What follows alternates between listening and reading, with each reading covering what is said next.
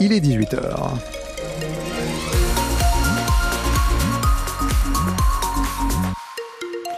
Juste après le journal, on va continuer à vous offrir des cadeaux, notamment du côté de Cabourg. Mais pour le moment, à 18h, l'information sur France Bleu Normandie vous est présentée par Carole Louis. De trains, plus souvent et moins cher, le collectif citoyen de défense des axes ferroviaires Sud-Normandie veut passer à la vitesse TGV. Ses membres viennent d'envoyer un courrier au vice-président de la région en charge des transports pour lui demander un rendez-vous et lui faire des propositions pour améliorer les dessertes, les ouvertures de guichets et il demande la simplification de la tarification. Un collectif qui estime que les questions liées aux trois axes bas normands Paris-Granville, Cantour ou Caen-Rennes ne sont jamais pris suffisamment en, compte. Or, la fréquentation des trains a augmenté de 6% en 2023. Il faut donc que l'offre suive, justifie le président du collectif citoyen de défense des axes sud Normandie, Philippe Denol. Nous, ce qu'on attend, c'est qu'on prenne en considération quand même euh, les besoins de nos territoires. Et si vous voulez, ce qui est important, c'est que le soutien des élus est de toute tendance. C'est-à-dire que euh, les maires, quelle que soit leur ville, euh, sont attachés au développement de leur territoire.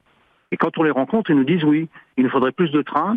Euh, et à titre d'exemple, quand vous pensez que le premier train qui part de Paris arrive à 10h50 à Granville, eh bien, des élus comme le maire de Fer nous dit mais comment voulez-vous Nous, on a des cadres qui viennent pour l'entreprise. Il y a comme une entreprise qui a 1800 salariés eh bien, quand les gens arrivent le matin à 10 heures, ça ne présente pas d'intérêt. Il, il faut qu'il y ait des trains qui, qui soient adaptés pour les besoins des entreprises et l'économie locale. C'est quand même une logique qu'on voit se développer un peu partout en France. Et le vice-président de la région, sollicité par Jacqueline Fardel, qui a réalisé le reportage, n'a pour l'heure pas répondu. Le syndicat Sud d'Orano, le site de retraitement de déchets nucléaires de La Hague, attend des précisions après les déclarations faites hier soir lors d'un conseil de politique nucléaire présidé par Emmanuel Macron, annonçant notamment des investissements importants pour l'usine de La Hague qui seront réalisés et une confirmation de grandes orientations de la politique française sur l'aval du cycle du combustible nucléaire, combinant le retraitement, la réutilisation des combustibles usagés et la fermeture du cycle. Une découverte qui a de quoi surprendre au domicile d'Alain Delon dans le Loiret. Pas moins de 72 armes à feu et plus de 3000 munitions saisies. Or, l'acteur de 88 ans est gravement malade, ne bénéficiait d'aucune autorisation lui permettant de détenir une arme à feu, précise dans un communiqué le procureur de la République de Montargis. Excédée, la maire de Trouville-sur-Mer porte plainte. Les lettres du nom Trouville-sur-Mer exposées à l'entrée de la commune ont été dégradées dans la nuit de samedi à dimanche, des lettres en bois et électrifiées dont certaines ont été détruites. Une fois encore, une fois de trop, déplore l'édile Sylvie de Gaetano.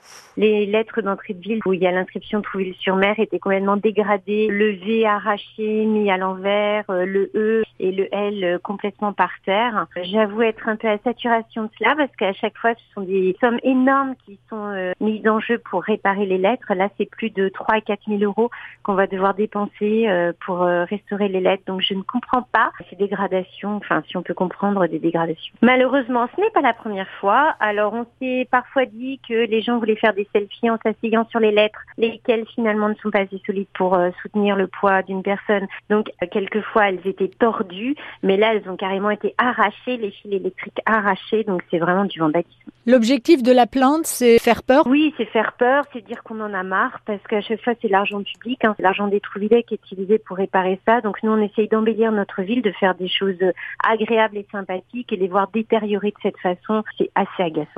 L'élu qui entend faire examiner les vidéos de la ville et qui envisage de faire fabriquer, pourquoi pas des lettres en métal, mais ce serait encore un coup, déplore Sylvie de Gaetano qui a donc euh, porté plainte.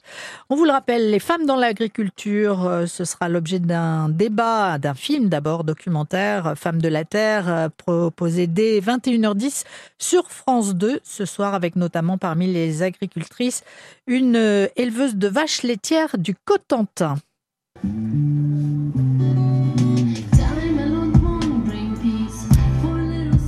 Ces paroles que vous entendez, eh bien, ce sont celles d'une chanson en hommage aux combattants de la liberté euh, que dix jeunes sont en train d'enregistrer euh, dans la salle du Cargo à Caen.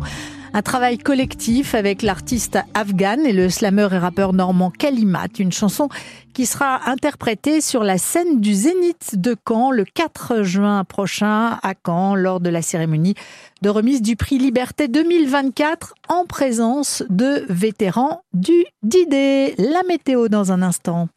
France Bleu Normandie.